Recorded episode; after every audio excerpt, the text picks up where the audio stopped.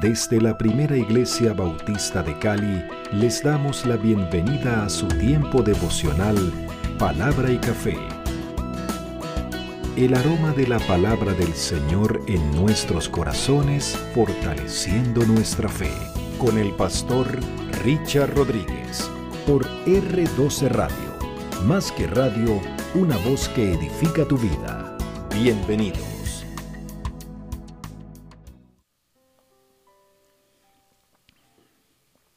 Bueno, muy buenos días. Bienvenidos los que han llegado. Y nos preparamos para hoy, mis amados. Nos preparamos para hoy. Señor, lléname de tu espíritu. Frase corta, sí, contundente. ¿Qué tiene que ver esta frase con el movimiento profético o el profetismo en Israel? Oh, oh, oh, tiene mucho que ver. ¿Qué tiene que ver esta frase con nosotros hoy, eh, después de la venida de nuestro Señor Jesucristo, su muerte, resurrección y ascensión a los cielos? Pues es el Parácletos el que está con nosotros. Tiene mucho que ver. Que ha sido, digamos, distorsionada de alguna manera esta gran petición y esta gran verdad de la obra del Espíritu Santo del Señor en nosotros.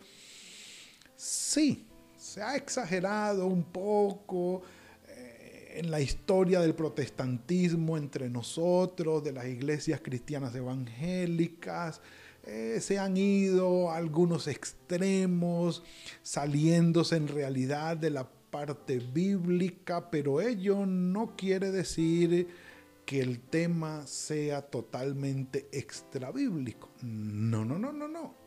Desde los plenos inicios del movimiento profético en Israel, el Espíritu Santo, el Espíritu de Dios, jugó y juega ahora un papel primordial, importantísimo. Así que un café por eso, muy temprano.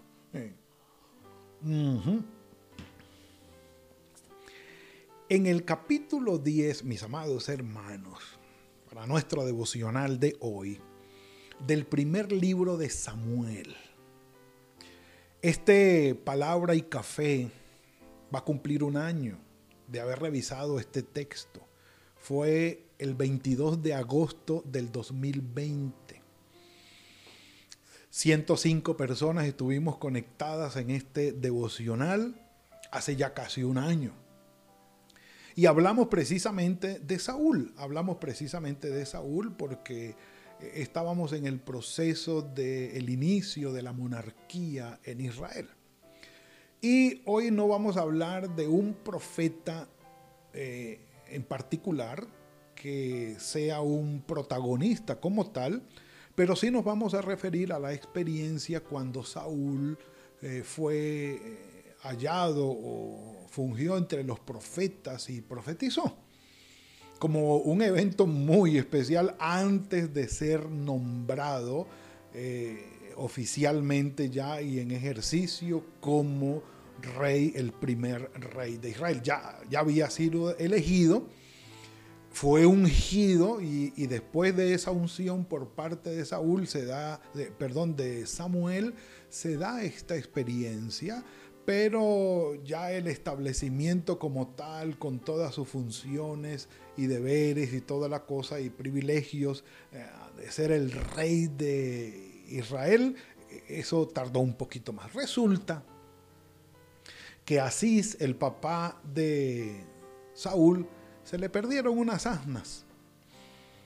Y le dijo a Saúl, papá, vaya buscar las asnas, vaya buscar esas asnas eh, estamos hablando de unos animalitos de carga, de trabajo pesado, que son, eran muy importantes en aquella época como son ahora, como lo son ahora, para todos aquellos campesinos que trabajan en la parte agrícola, en el campo, y, se desenvuelven más bien muy artesanalmente eh, a la antigüita, como dicen. Para estas personas lo que son las asnas, eh, los burros, los mulos, las bestias, son muy importantes y a principios del siglo XX, en estas latitudes nuestras eh, eh, latinoamericanas, quienes se transportaban sabemos que estos animalitos eran muy importantes. Cis, el papá de Saúl, lo mandó a buscar, se fue con un siervo y se encontró, salió a buscar unas asnas y se encontró con que Dios lo estaba llamando para ungirlo como rey de Israel. Me encanta y es de mis relatos preferidos en el Antiguo Testamento este relato porque la figura de salir a buscar asnas a nivel personal por un beneficio propio y encontrarse con que Dios tenía otros planes mucho más altos, mucho más grandes y mucho más eh, trascendentales, por supuesto, que simplemente ir a buscar asnas, yo digo, así somos. Nos pasamos en la vida, entre comillas, buscando asnas y el Señor tiene algo mucho, mucho mejor para nosotros. Pero por supuesto, tiene que estar incluido en esa ecuación el Espíritu Santo. Porque resulta que Saúl se encuentra, o Samuel, eh, Saúl se encuentra con Samuel, porque Samuel allí es protagonista. Unge a Saúl, capítulo 10, y le dice, mira, lo que te va a ocurrir es esto. Y le dice que le va a ocurrir una cantidad de cosas. Eh, te van a preguntar, tú tienes que responder que las asnas ya se han encontrado te vas a encontrar con unos hombres y vas a ir a Gabá y allí te vas a encontrar con, dice aquí, luego que te hayan saludado, versículo 4 del capítulo 10 del primer libro de Samuel, dice, luego que te hayan saludado estos tres hombres con los que te vas a encontrar, eh, te van a ofrecer dos panes y tú los vas a recibir para que vean que el pancito Ah, yo no sé por qué el pan llegó a ser malo. Uno toma café y mira, mejor dicho, un café por eso y sigamos, no nos entretengamos con el pancito.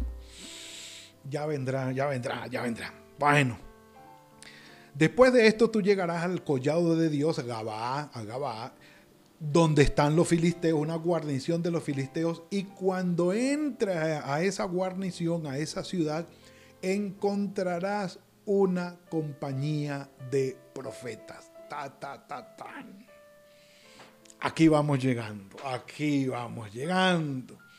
De una vez, de una vez, ¿de qué estamos hablando aquí? Ustedes pueden leerlo allí conmigo, pueden tomarle eh, fotos si quieren y guardar este, este relato. Esto, esta explicación es de la Reina Valera del 95, de la Biblia de Estudio, mi preferida. Estas agrupaciones, hablando de la compañía de profetas, estas agrupaciones de profetas extáticos, ojo con esto, son una de las manifestaciones más antiguas del profetismo israelita. Aquello era el profetismo incipiente en Israel, estaba apenas naciendo. Sus integrantes de estas compañías de profetas solían vivir en las inmediaciones de un santuario o lugar alto en Gababia 1. ¿Cómo les parece? Dice, eh, sus integrantes solían vivir en las inmediaciones de un santuario un lugar alto y practicaban cierta forma de vida comunitaria. Un montón de profetas allí juntos. Pero su característica más notable era, ojo con esto, el recurso de la música y las danzas para entrar en un estado de trance o de exaltación. Su comportamiento extravagante los hacía a veces ridículos y la exaltación colectiva solía resultar contagiosa, es decir, cuando el frenesí nos contagia. Estos estados de frenesí producían con frecuencia manifestaciones cercanas al delirio y a la enajenación y este eh, fenómeno no era solo de Israel. Ustedes recuerden a Elías y los profetas de Baal. estuvieron cantando todo el día, toda la mañana, y, no, hasta se, ¿cómo se llama? Se cortaban la piel eh, con cuchillos y toda la cosa, y Elías se burlaba de ellos. Bueno, esto pasaba. Profetas en Israel solamente, no, no, no, no, no. Acuérdense de Balaán también. Y el solo hecho de que existan 400 profetas de Baal, esto nos da a entender que el movimiento profético no era algo particular de Israel. No, no, no, no, no. Hubo también afuera. Lo que pasa es que este tipo de, de manifestaciones o de prácticas, pues pronto cayó en desuso porque pues ya no eran confiables, ya no eran muy confiables. En medio de esa exaltación y en medio de ese trance, que algunas eh, organizaciones evangélicas eh, reproducen actualmente, actualmente eh, se incitan con la música para caer en trance y, y, entre comillas, hablar de parte del Señor. Como ustedes ven aquí, dice, encontrarás una compañía de profetas que descienden del lugar alto precedidos del salterio, pandero, flauta y arpa, y ellos profetizando. Si usted pregunta, pastor, ¿y qué profetizaban? No sé. no sé. Bueno, no dice. Y el hecho de que no diga quiere decir que podemos interpretar que no era importante tanto lo que decían como el hecho en sí. Porque lo que quiere el escritor sagrado es, de alguna manera, el Espíritu tomó a Saúl, que es nuestro enfoque, es el personaje protagonista, tomó, lo cambió en otro hombre, profetizó con aquellos profetas. ¿Qué dijo eh, Saúl? No sabemos. No era importante lo que dijo. Cuando para el escritor sagrado es importante lo que se profetiza, lo que el Señor mandó a decir, obvio, lo escribe y allí aparece. Cuando no, no. Entonces hay que poner nuestra mirada en el hecho como tal. Y, sigue diciendo, entonces el Espíritu del Señor vendrá sobre ti con poder y profetizarás con ellos. Esto se lo está diciendo Samuel a Saúl. Y serás mudado en otro hombre. Serás cambiado en otro hombre no serás el mismo, vas a ser transformado, serás una persona nueva, serás un personaje diferente. Segunda los Corintios 5, 17 dice,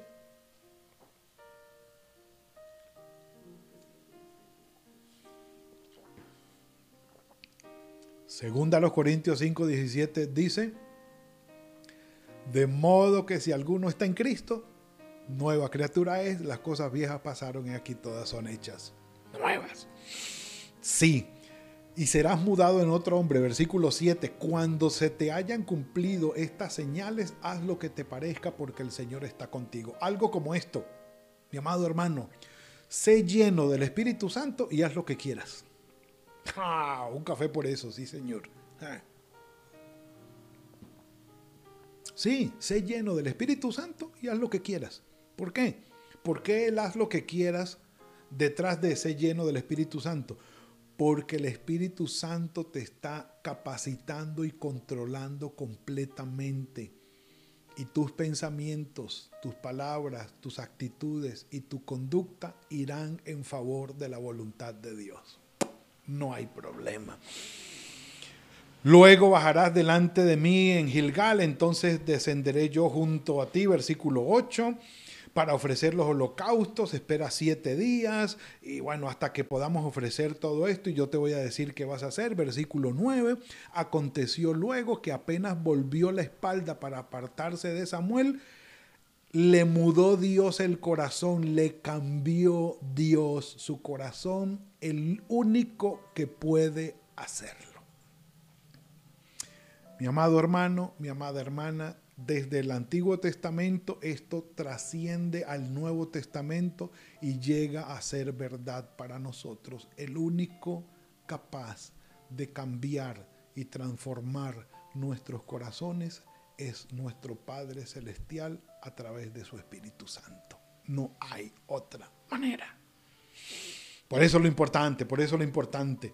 Y todas estas señales acontecieron cuando llegaron allá al collado, versículo 10, la compañía de los profetas le salió al encuentro, entonces el Espíritu de Dios vino sobre él con poder y profetizó entre ellos. Después la gente se llenó como de vergüenza, que qué pena, mira Saúl en lo que anda también entre los profetas, porque no era muy bien visto este tipo de manifestaciones estáticas y de trance, eh, porque traía comportamientos un poco vergonzosos y era digno de rechazo. Así que aquí está Saúl en medio de una compañía de profetas, experiencias y manifestaciones muy incipientes de lo que fue el profetismo en Israel, el movimiento profético en Israel. Pero muy importante, el Espíritu de Dios estaba allí, temporalmente, pero estaba allí. La transformación era indiscutible. La gente decía, es otro hombre, no es el mismo. Y había profecía, palabra del Señor, el Señor se manifestaba allí. Ahora, ¿qué tiene que ver esto con nosotros, mis amados? Dice en, una versión diferente, entonces el Espíritu del Señor vendrá sobre ti con poder y tú profetizarás con ellos y serás una nueva persona. Primer libro de Samuel, capítulo 10, versículo 6.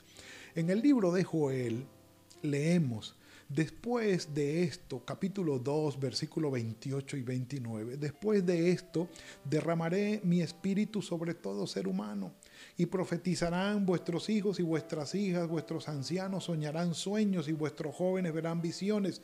También sobre los siervos y las siervas derramaré de mi espíritu en aquellos días, sobre todos.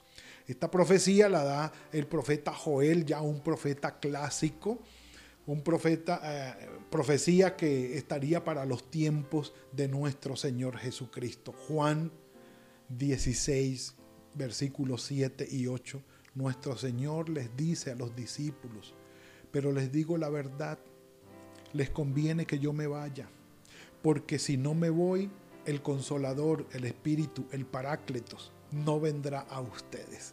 Pero si me voy, yo se los enviaré. Y cuando Él venga, convencerá al mundo de pecado, de justicia y de juicio, función primordial y central del Espíritu Santo, redarguirnos de todo pecado. Le dicen el Señor a los discípulos.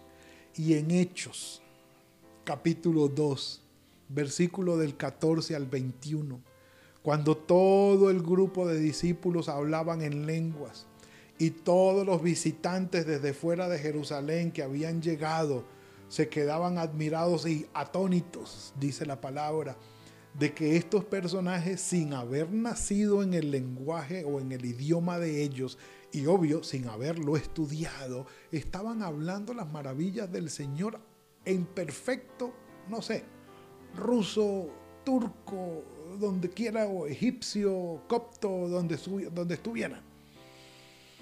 Estaban hablando sin haber estudiado esos idiomas. Y dijeron, están borrachos. Y se paró Pedro y dijo, no, no, no, no, no, un momentico. Son las nueve de la mañana. ¿Cómo así que estamos borrachos? Esto es el cumplimiento de la profecía de Joel capítulo 2, cuando dijo, derramaré de mi espíritu sobre toda carne. He aquí el cumplimiento de esa profecía.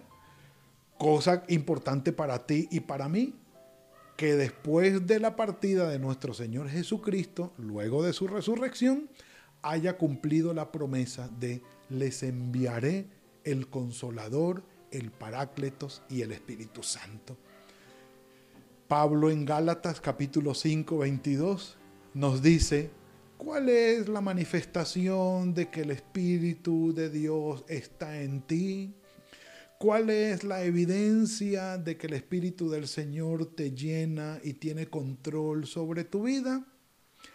En la antigüedad fue en medio del éxtasis, del trance, y había profetismo, profecía, y eran cambiados en una nueva persona. El fruto del Espíritu, mi amado hermano, mi amada hermana, es la evidencia de que el Espíritu de Dios está sobre ti. Amor, gozo, paz, paciencia, benignidad, bondad, fe, mansedumbre y templanza.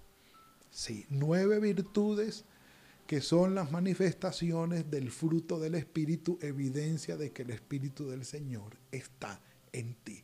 Y por eso Pablo termina diciendo, no se embriaguen con vino, en lo cual hay disolución, confusión, peligro. Ah, no es bueno, no es bueno. Antes bien sean llenos del Espíritu Santo. Mis amados, esta oración creo yo hay que hacerla hoy.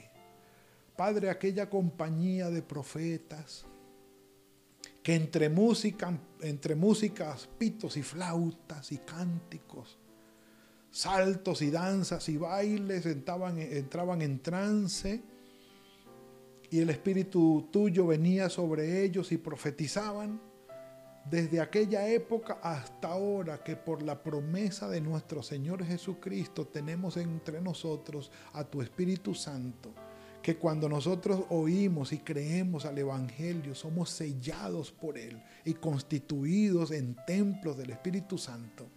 Y viene la manifestación de ese precioso fruto en nueve virtudes. Hoy, Señor, lléname con tu Espíritu Santo que yo no lo entristezca, que yo no lo haga a un lado por mis decisiones egoístas de hacer mi voluntad y no la tuya, sino que sea completamente controlado, capacitado por tu Espíritu Santo, guiado por Él, redarguido, puesto en el centro de tu voluntad por Él para vivir y actuar de acuerdo con tu voluntad. Hoy, mis amados, si queremos aprender del movimiento profético en Israel, nuestra oración es, Señor, lléname de tu espíritu. Y no estamos pidiendo una experiencia de trance, no estamos pidiendo una experiencia de éxtasis, no, estamos pidiendo la llenura del Espíritu que se manifieste en esas nueve virtudes extraordinarias para con todos los que nos rodean y para la gloria del Señor. Hoy, evocando aquel movimiento profético en Israel, digámosle al Señor, Señor, lléname con tu espíritu. Padre, gracias por lo que nos has dado hoy. Bendito sea tu nombre, Señor. Te pedimos de todo corazón, quienes estamos aquí conectados, por tu gracia, por tu poder infinito, Señor por la obra de tu Hijo Jesucristo en la cruz del Calvario.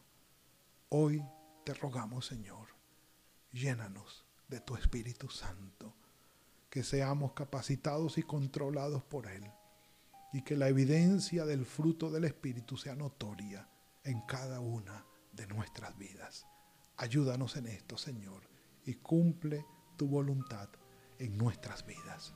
Así estaremos capacitados y listos para vivir tu voluntad, para hacer tu voluntad y hacerle frente a esta vida sin temor, con toda esperanza, con confianza, con toda fortaleza, para tu gloria y tu honra, con paz y gozo en nuestros corazones, a pesar de las circunstancias difíciles que tengamos que enfrentar. Señor, llénanos con tu Espíritu. En el nombre de tu Hijo Jesucristo.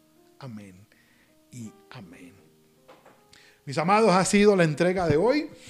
Seguimos adelante con profetas, palabra de Dios para hoy. El Señor habrá de guiarnos. Hoy es jueves. Tendremos a las 5 de la tarde la pastora María Elena con la presentación de las mujeres, el Ministerio de Mujeres con propósitos de nuestra primera iglesia bautista de Cali y a las 7, por supuesto, nuestro tiempo de alabanza con nuestro hermano Libardo Girón. Y mañana, si el Señor así lo permite, a las 7 estaremos con palabra y café. Que el Señor los bendiga. Gracias por compartir con nosotros este espacio de palabra y café. Hasta una próxima oportunidad por R12 Radio. Más que radio, una voz que edifica tu vida. Que Dios les bendiga.